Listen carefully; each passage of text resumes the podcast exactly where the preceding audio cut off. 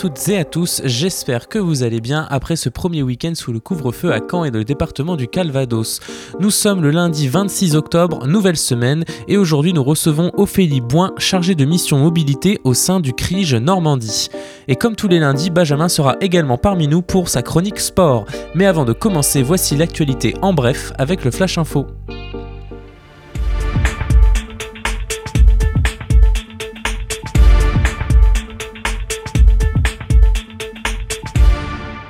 Au Chili, les électeurs ont massivement plébiscité un changement de constitution pour remplacer celle en vigueur depuis Augusto Pinochet arrivé au pouvoir par un coup d'État en 1973.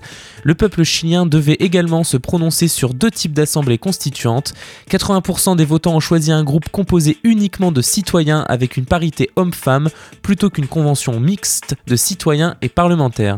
La ratification de la nouvelle constitution devrait avoir lieu dans deux ans. D'ici là, le Chili doit élire les membres de l'Assemblée constituante pour que celle-ci prépare une proposition de texte. Un cessez-le-feu humanitaire a été déclaré aujourd'hui à 8h entre l'Azerbaïdjan et l'Arménie dans le Haut-Karabakh. C'est le troisième depuis le début du conflit. Le cessez-le-feu a été présenté dans un communiqué rédigé par les deux pays et le département d'État américain. Vladimir Poutine, qui avait négocié les deux précédentes trêves, a déclaré jeudi que depuis 4 semaines, 5000 personnes avaient perdu la vie dans ce conflit. C'est le feu du jour qui n'aura pas tenu plus de quelques heures puisque les deux parties s'accusent mutuellement de l'avoir violé aujourd'hui vers 9h heure française.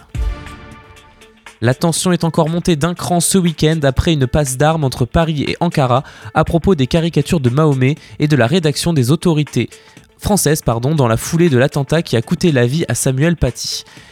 Erdogan avait dénoncé comme une provocation les déclarations du président français sur le séparatisme islamiste et la nécessité de structurer l'islam en France alors que l'exécutif présentait un projet de loi sur ce thème, invitant le président français à prendre soin de sa santé mentale. Dimanche, le chef de la diplomatie française Jean-Yves Le Drian a dénoncé de la part de la Turquie une volonté d'attiser la haine contre la France et son président. Un point sur la Covid-19, Israël va tenter tester son vaccin sur des humains. Les tests démarreront ce dimanche 1er novembre sur deux volontaires. La deuxième phase aura lieu en décembre, puis la dernière au printemps. En France, 52 000 nouveaux cas en 24 heures, c'est un nouveau record, et le Conseil scientifique estime que le vrai nombre de contaminations par jour serait le double, soit environ 100 000 100 000 contaminations par jour. En Ile-de-France, le taux d'occupation des lits en réanimation par des malades du coronavirus s'élève à 67%. Voilà pour l'essentiel de l'actualité en France et dans le monde, et c'est maintenant l'heure d'accueillir notre invité du jour. Vous écoutez La Méridienne sur Radio Phoenix. Et aujourd'hui, j'ai le plaisir d'accueillir Ophélie Boin, chargée de mission mobilité au sein du CRIGE Normandie. Bonjour Ophélie. Bonjour. Ah, bienvenue et merci d'avoir répondu à notre invitation. On va parler du CRIGE. Hein. ça, c'est une, une, institution qui s'adresse aux, jeunes, aux étudiants, mais aussi aux parents sur différents sujets tels que le logement, la santé, l'orientation, la mobilité. Et tout le mois d'octobre, le CRIGE organise le Time to Move Normandie. C'est un festival. On en reparle juste après, car tout d'abord, j'aimerais que vous nous présentiez, Ophélie Boin, plus en détail ce que c'est que le CRIGE pour ceux qui ne connaissent pas Donc le CRIGE Normandie, le Centre régional information jeunesse, c'est une association euh, donc euh, à, échelle régionale qui permet en fait euh, à toute personne jeune, quand je dis jeune, ça peut être de 15 à 30 ans, voire un tout petit peu plus, ça dépend. Jeune adulte aussi quoi. Voilà comment on se considère jeune et bah, donc les familles aussi de se renseigner. Donc l'idée c'est de pouvoir venir nous voir ou nous contacter via nos réseaux sociaux et puis voilà de, de, poser une question sur effectivement les thématiques que sont euh, le job, l'emploi, la formation, parce que parfois on peut aussi se tromper et puis avoir envie d'explorer de, d'autres voies.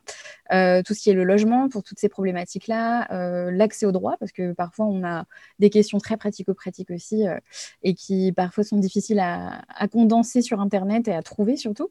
voilà, tout, tout plein de, petites choses où en fait on, on a on va dire, le grand objectif, c'est de vulgariser toutes ces infos. D'accord. Et donc vous dites, on peut venir vous voir, c'est-à-dire qu'il y a le CRICH, c'est pas seulement en ligne sur Internet, c'est qu'il y a un lieu où on peut se rendre. Sur Caen alors à Caen, on est euh, basé 16 euh, rue Neuf-Saint-Jean, euh, complètement à côté du port, hein, du coup on est assez accessible. En général, on ouvre l'après-midi, plutôt vraiment cœur de semaine, du mardi au vendredi.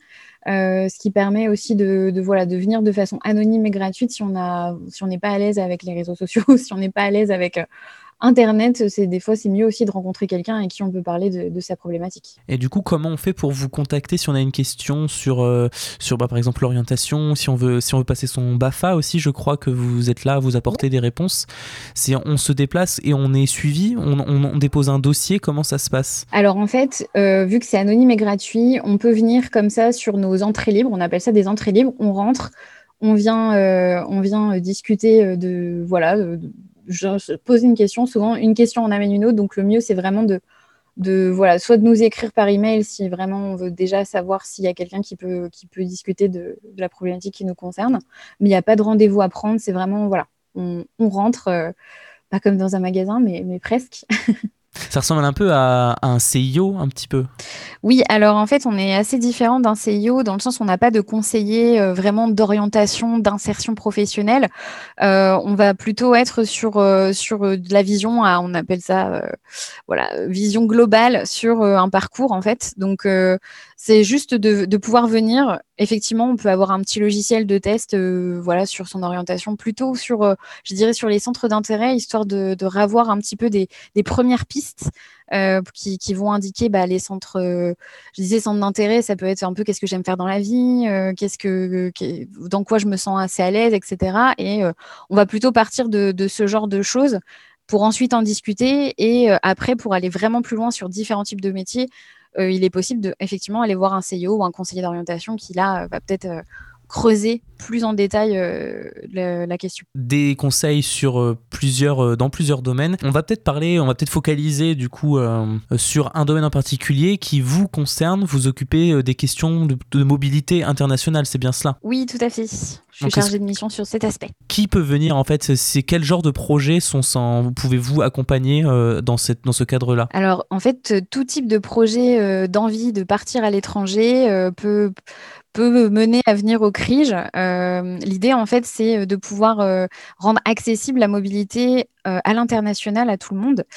Forcément, bah, comme je disais, c'est sans rendez-vous, donc on vient, on a sa question, sa problématique, et puis bah, si besoin, nous, on peut aussi voilà, dire, bah, moi, je suis là de telle heure à telle heure, et éventuellement avoir un rendez-vous, un petit entretien un peu plus plus poussé s'il y a besoin vraiment de, raconter en détail euh, ce qui nous amène en fait. Donc euh, ça va être par exemple du volontariat. On parle beaucoup de volontariat et surtout en ce moment parce que c'est une façon de partir en dehors des études sans nécessairement avoir, on va dire, d'argent, euh, sans nécessairement avoir de diplôme aussi parce qu'il existe des volontariats à l'étranger qui ne nécessitent pas du tout de qualification. Et euh, après, il va y avoir aussi euh, des questions, par exemple, partir au père, comment faire, euh, comment, je me dirige, exactement avec, je sais pas, est-ce que je dois avoir un contrat, est-ce que je dois payer une agence, des petites questions comme ça qui parfois, on les retrouve pas en fait vraiment sur Internet. ça peut être aussi sur du chantier, ça peut être, effectivement, il y a aussi la question des études. Mais après, là-dessus, on travaille beaucoup avec les universités de Normandie pour pouvoir un petit peu réorienter dans ce cadre-là. Ça peut être aussi dans le cadre d'un permis vacances-travail aussi? Oui, tout à fait. En fait, pour le permis vacances-travail, on va forcément pouvoir euh, euh, informer dessus, déjà dans un premier temps pour ceux qui ne connaissent pas. Et pour ceux qui connaissent, ça peut être, euh, bah voilà, je, cherche à m'organiser. C'est un peu un mini coaching qu'on peut proposer qui permet à des gens au moins de, de pouvoir voir ce qu'il y a à faire. Après, il y a des sites qui sont très, très expliqués et très bien expliqués d'ailleurs. mais ça, voilà, ça permet d'avoir le petit coup de pouce ou en tout cas euh, des fois, on a juste besoin d'une personne qui confirme le projet, en fait, qui dit oui, oui, ça c'est top, il faut y aller, et voilà comment ça se passe. Donc, permis vacances-travail, peut-être rappeler, c'est un visa, hein. un visa pour les jeunes adultes. Alors, ça dépend des pays, des fois c'est de 18 à 30 ou 35 parfois, 35 ans, et on peut se rendre dans le pays pour euh, faire du tourisme, mais aussi travailler dans le pays pour financer son voyage. Voilà, c'est en fait la France qui a contractualisé avec des pays hors Europe pour permettre à des Français et même euh, on va dire tout francophone, parce qu'il y a d'autres pays euh, que la France qui ont contractualisé et ça permet de partir. Donc mm. voilà, c'est très top quand on, quand on a envie d'expérimenter euh, un peu différemment aussi euh, la vie à l'étranger. Et donc vous disiez, on, peut venir comme ça pas, je dirais, entre guillemets, à l'improviste sans rendez-vous. Euh, c'est vraiment, en général, on vient une fois ou vous proposez plutôt un accompagnement personnalisé ensuite ou vous visez plutôt une autonomisation, autonomisation pardon, du, du jeune que vous redirigez vers euh, des de la documentation, vers euh, des, des, sites internet? Comment ça se passe en général? Pour les questions de mobilité internationale Oui, alors ça dépend vraiment des gens. Il y a des gens qui ont juste besoin d'une info là, un instant T, et qui ont déjà un projet ficelé. Donc ça, c'est les gens les plus, euh, on va dire, les plus à l'aise. Euh, il y a ceux où effectivement euh, bon, il y a un premier niveau d'information et puis ils ont besoin d'aller plus loin, chercher de la documentation. Donc là, on les, on les encourage, on leur donne la documentation euh, pour qu'ils puissent euh, un peu creuser. Et il y a ceux aussi qui ont besoin un peu de ce que je disais, ce coaching. Donc là, ça dépend. Ça peut être un moment où on se pose, on en discute, on essaye d'établir un peu ensemble la feuille de route pour pouvoir s'organiser. Et puis, il y en a qui prouvent le besoin de revenir. Donc, tant que voilà, c'est sur nos horaires d'accueil, nous, on peut vraiment travailler avec eux. Alors après, ça peut être, bah, j'ai un CV en anglais, j'ai besoin de conseils. Euh, après, euh, il y a aussi d'autres questions qui sont bah, euh, qu'est-ce que je mets dans ma valise, comment ça se passe pour l'aéroport, etc. Donc voilà, des, questions très pratiques. Parfois, voilà, pratico-pratique aussi, pas juste administratif, quoi. C'est ça. et est-ce que vous occupez aussi d'étrangers qui viennent en France et particulièrement en, Normandie? Alors ça, on a effectivement de la documentation pour ceux qui viennent, qui arrivent en fait en France, ou en tout cas des, ça va être beaucoup avec des étudiants hein, forcément. Donc là-dessus, on va travailler sur des, des, forums d'accueil des nouveaux étudiants en lien avec les universités par exemple ou les écoles. ça peut être aussi des petits guides pratiques pour pour s'orienter. Donc pour ça, on on a des volontaires nous-mêmes euh, étrangers qui euh, travaillent sur ces petits outils-là et qui sont très très utiles. Et voilà, du coup, on propose euh, aussi aux jeunes étrangers de participer à nos actions parce qu'on peut aussi proposer des after-work, des petites matinales, des, moments un peu plus informels dans, dans ce qu'on propose en fait. Et la France, c'est une destination plutôt attractive pour les jeunes étrangers actuellement? Actuellement, avec le Covid, peut-être, euh, on, va, on va mettre entre parenthèses cette période, mais euh, dans les dernières années, euh, comment, comment la France attire en général? Alors effectivement, la France, en fait, il y a toujours ce fameux rêve de Paris, etc. Puis de fait, la Normandie, on n'est pas très loin, donc c'est, voilà, on va dire, il y a toujours ce, côté très très fantasmé de la France, mmh. mais je dirais que c'est une destination qui plaît pour, euh, je pense, la culture, bon, forcément la nourriture, c'est très logique. et, puis, euh, et puis surtout, parler français, c'est une force aujourd'hui, euh, en plus de l'anglais, bah, de, le parler, parce que finalement, c'est une langue qui est, très utile, ne serait-ce que pour ceux qui se destinent à des métiers peut-être un petit peu plus allez, euh, c'est pas la majorité, mais un petit peu plus vers, euh, vers tout ce qui est ambassade, tout ce qui peut être un peu. voilà, avec de la négo. pardon, je vous coupe, mais même humanitaire, parce que là, la langue française va être une langue de plus en plus parlée avec euh, l'accroissement démographique, notamment en, Afrique. Exactement. On a beaucoup de jeunes qui arrivent avec ces envies-là aussi de pouvoir maîtriser le français pour pouvoir partir sur des projets encore plus loin humanitaire, effectivement, comme, comme vous dites.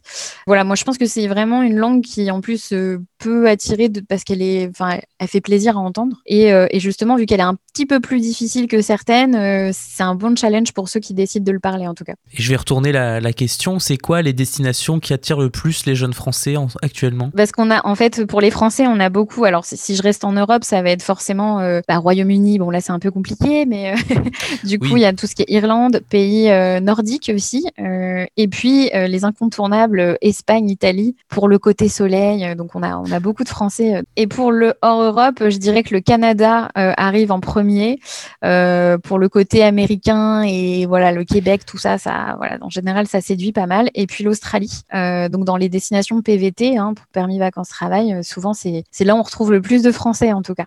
avec la Nouvelle-Zélande peut-être.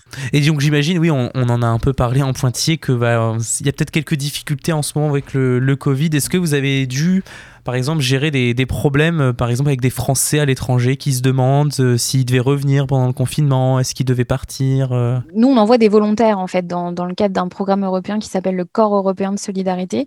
Et c'est vrai que quand il y a eu le confinement, bah, la question s'est posée de, rapatrier ces personnes-là. ça a été un choix qui a été fait par quelques-uns d'entre eux, mais pas tous, étonnamment. Et après, on a, on a eu aussi des questions plus sur bah, est-ce que je peux partir finalement pour ceux qui étaient en, en train d'attendre de, un départ en fait. Et, et c'est vrai que sur pas mal de gens qu'on a accompagnés, il y en a plein aussi qui se sont dit bon bah je reporte à l'année prochaine parce que là c'est un peu compliqué parce que si on part et puis qu'on se retrouve dans une situation de confinement là-bas, bah c'est sûr que c'est moins facile parce que bon, euh, pays hors Europe, bah les frontières fermées quasi, euh, voilà, c'était obligé. En Europe encore, ça, ça reste des départs autorisés, euh, ça va. Après, euh, maintenant, on sait très bien qu'en fait, il y a un risque de pas vivre en fait sa mobilité comme c'était possible avant, avec euh, des festivals, des soirées, des rencontres. Ça va être très, très, je dirais très, très réduit en termes hmm. de, de, de fun. Et puis Donc, voilà. ouais, clairement. Donc les mobilités internationales, c'est justement au cœur du festival Time to Move Normandie. On s'y intéresse juste après une petite pause musicale. À tout de suite dans la Méridienne.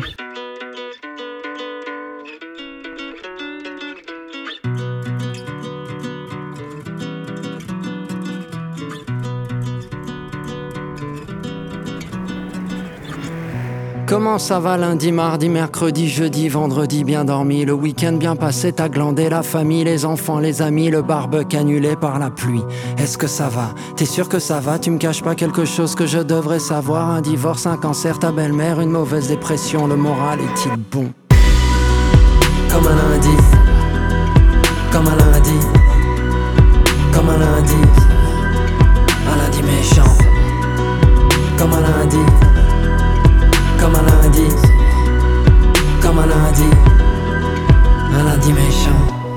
Chaque semaine on reprend la rengaine en se disant demain sera peut-être mieux. On affronte et combat certains problèmes en achetant de petites pilules bleues. On n'est pas toujours aussi fort qu'on veut l'être, on essaye de faire comme l'on peut. On court après le bonheur à tout prix, le lundi au soleil, le moral est plus vieux.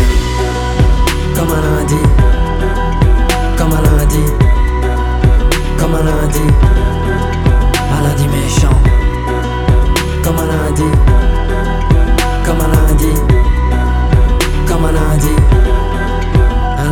Une semaine s'achève, au compteur s'ajoute, on nous parle de crise et tout le monde à la frousse. On s'endort dans des volutes de drogue douce pour oublier que tous les jours l'état des trousses. On se console en consommant notre confort, nous rend souvent si seuls et puis sans solution. Chaque dimanche revient ce cafard incessant. Demain, lundi sera méchant. Je vais pas me laisser démonter et par bad vibes et morosité et pas se contenter mais tenter et sinon t'es inventé et chauffer, chauffer, va t'entendre. Les pulsations des tympans chanter, chanter c'est qu'encore. Écoutez, écoutez l'animation comme un lundi. Comme un lundi. Comme un lundi. Un lundi méchant comme un lundi comme un lundi, comme un lundi, un lundi méchant. Vous écoutez La Méridienne sur Radio Phoenix. C'était Lundi méchant de Gaël Fay. Je suis toujours avec Ophélie Boin pour parler du CRIGE et du festival Time to Move Normandie.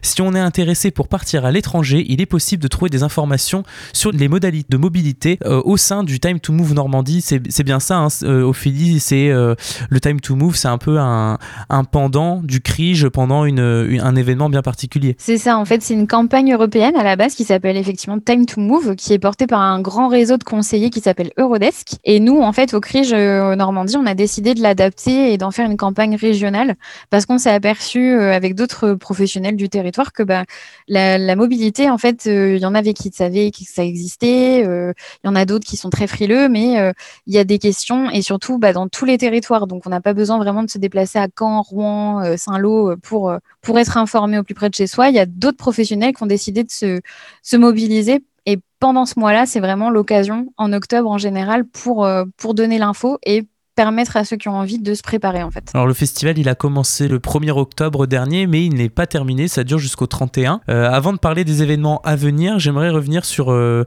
un des derniers événements qui a eu lieu à Caen la semaine dernière, qui nous touche voilà, plus, c'est plus proche de, de, chez nous. La semaine dernière, le point information jeunesse de Caen, il nous a invités à participer à une émission de radio pour parler de mobilité, donc euh, ça fait écho un peu avec notre activité. L'émission elle a été retransmise en live sur Instagram. Est-ce que vous pouvez nous expliquer un peu ce qui s'est déroulé lors de cette événement? L'idée en fait de l'événement, c'était vraiment de, de, permettre de, parler de tout ce qui est programme de mobilité. Donc, le point information jeunesse, c'est nos collègues, effectivement, à Caen, euh, qui ont euh, bah, dans leur équipe un conseiller, enfin, une conseillère même Eurodesk. Euh, on a notre volontaire aussi allemande qui, s'y est rendue et qui, qui, a pu un petit peu parler de son expérience parce qu'elle vient d'arriver à Caen. voilà. Donc, l'idée, c'était aussi de, de, de, dire aux gens qui écoutaient l'émission, voilà, ça existe, c'est possible, encore maintenant. Et en fait, c'est pour tout le monde, en fait. Il n'y a pas besoin d'avoir euh, un super diplôme, il n'y a pas besoin d'avoir un très bon niveau de langue. En fait, euh, on apprend sur le tas. Et en fait, c'était vraiment de montrer que c'était possible. Et donc, euh, outre cet événement passé, il y a encore des événements qui, vont arriver. Est-ce que vous pouvez nous en parler un petit peu? Oui, alors bah, du coup, pour les, pour les prochains événements, on va en avoir trois qui nous restent d'ici la fin du mois. On va en avoir un dans la Manche. Bon, voilà, avec une, ça fait un petit peu loin, mais c'est une petite exposition justement. C'est un festival sur la mobilité, donc excusez-moi, je coupe. Donc il faut se bouger déjà pour ça. c'est ça. on travaille la mobilité à l'interne de, la région Normandie. et puis aussi, on en a un euh, donc plutôt dans, dans la Seine-Maritime qui peut euh, se passer du coup pour plutôt euh, voilà les gens qui sont de ce côté-là. Mais on en a un dernier qui, qui sera à Saint-Lô aussi pour voilà pour en parler dans les quartiers. voilà donc c'est en fait comme je disais c'est des c'est des actions qui se mènent vraiment au sein des territoires, donc pas forcément qu'à Caen-Rouen. On essaye de se délocaliser pour permettre à d'autres gens d'y avoir accès sans pour autant euh, voilà, se déplacer à chaque fois dans les capitales euh, de la Normandie. De toute façon, on retrouve euh, sur votre site internet, le site internet du CRIGE et du Festival Time to Move Normandie, toute la programmation et les détails de ce qui sera proposé euh, dans les derniers jours du festival. C'est ça. Et puis, euh, dans tous les cas, euh, si jamais il y a des questions, je sais qu'il y a des lives aussi qui se font. nous, en fait, sur notre, notre Facebook, etc., on met ces infos-là en, ligne, donc il ne faut pas hésiter à regarder si c'est fait avec des rediffusions, etc. Voilà, on essaye d'informer au plus grand nombre de gens. Très bien. Euh, est-ce que vous avez quelque chose d'autre à ajouter? Eh bien, je dirais que, en fait, euh, effectivement, la mobilité à l'international, partir à l'étranger en ce moment, c'est assez euh, complexe. on verra comment ça va se passer dans les, dans les mois à venir et j'espère que ça reviendra à peu près à la normale entre guillemets. Mais en tout cas, pour ceux qui ont envie, il faut pas du tout se dégonfler, il faut continuer à travailler le projet, à travailler son envie, parce que bah, une mobilité à l'étranger, en fait, c'est vraiment génial, c'est top. Ça permet d'être, euh, d'ouvrir son esprit à d'autres choses, et je pense que c'est vraiment une expérience euh, d'une vie, en fait. Merci Ophélie Boin pour cette présentation du CRIGE et du festival Time to Move Normandie. Vous écoutez La Méridienne sur Radio Phoenix. Et comme tous les lundis, c'est l'heure de la chronique sport de Benjamin qui revient sur l'actualité sportive du week-end.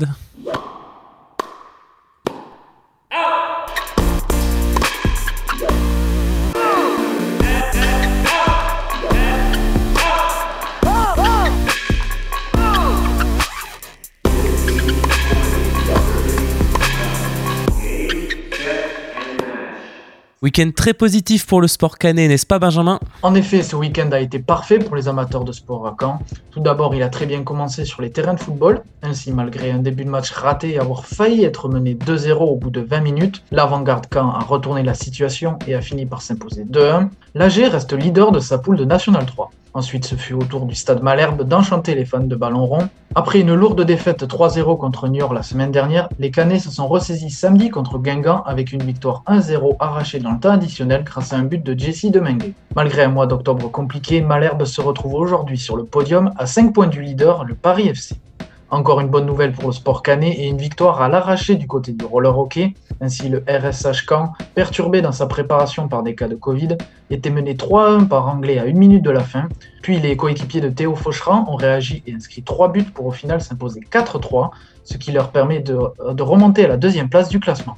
Toujours du côté du hockey, mais cette fois sur patin, le Hockey Club a enfin lancé sa saison avec sa première victoire obtenue au tir au but contre Montpellier. Enfin, ce dimanche en Fédéral 3 de rugby, le Stade Canet s'est imposé 28 à 17 contre Houille et reste invaincu et en tête de sa poule. Passons maintenant au sport international avec un scénario exceptionnel du côté de l'Italie et du final du Giro ce dimanche avec les deux premiers du classement qui se tenaient dans la même seconde. 86 centièmes, voilà ce qui séparait l'Australien Jay Hindley, porteur du maillot rose, et l'Anglais Tao Geoghegan Hart, son dauphin avant le départ de la dernière étape du Tour d'Italie ce dimanche.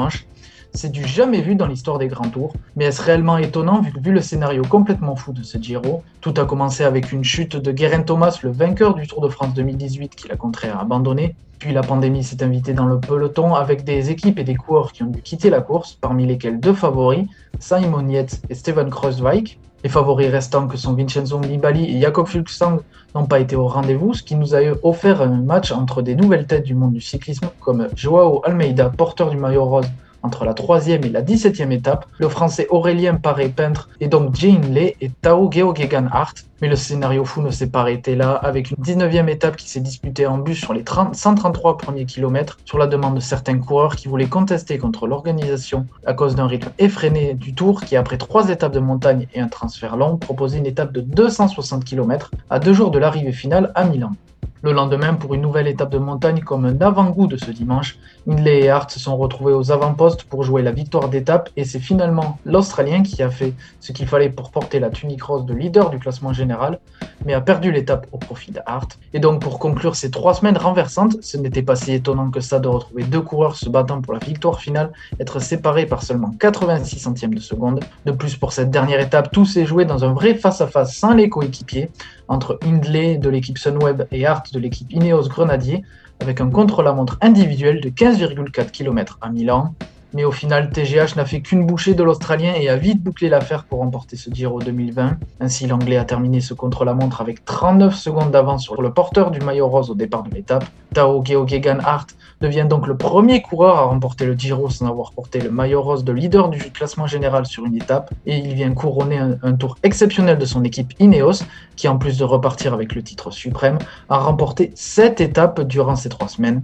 Le suspense était donc énorme durant tout le tour au niveau du classement général, contrairement au sprint qui ont été dominés de la tête et des épaules par le français Arnaud Desmar, qui quitte l'Italie avec 4 victoires d'étape et le maillot cyclamen de meilleur sprinter. Après le final spectaculaire et la victoire de Tadej Pogacar au Tour de France en septembre, et donc ce Giro complètement fou avec le maillot rose pour le jeune de 25 ans, Tao Geoghegan Hart, les grands tours nous offrent des scénarios dignes de cette année 2020. La pression est forte sur la Vuelta qui a commencé, qui a débuté la semaine dernière et qui va devoir maintenir ce niveau de suspense. Merci Benjamin pour ce tour de l'actualité sportive. Sur Radio Phoenix. Et nous arrivons à la fin de cette émission, j'espère qu'elle vous a plu. On se retrouve demain à 13h pour une nouvelle méridienne. Passez une bonne fin de journée sur Radio Phoenix.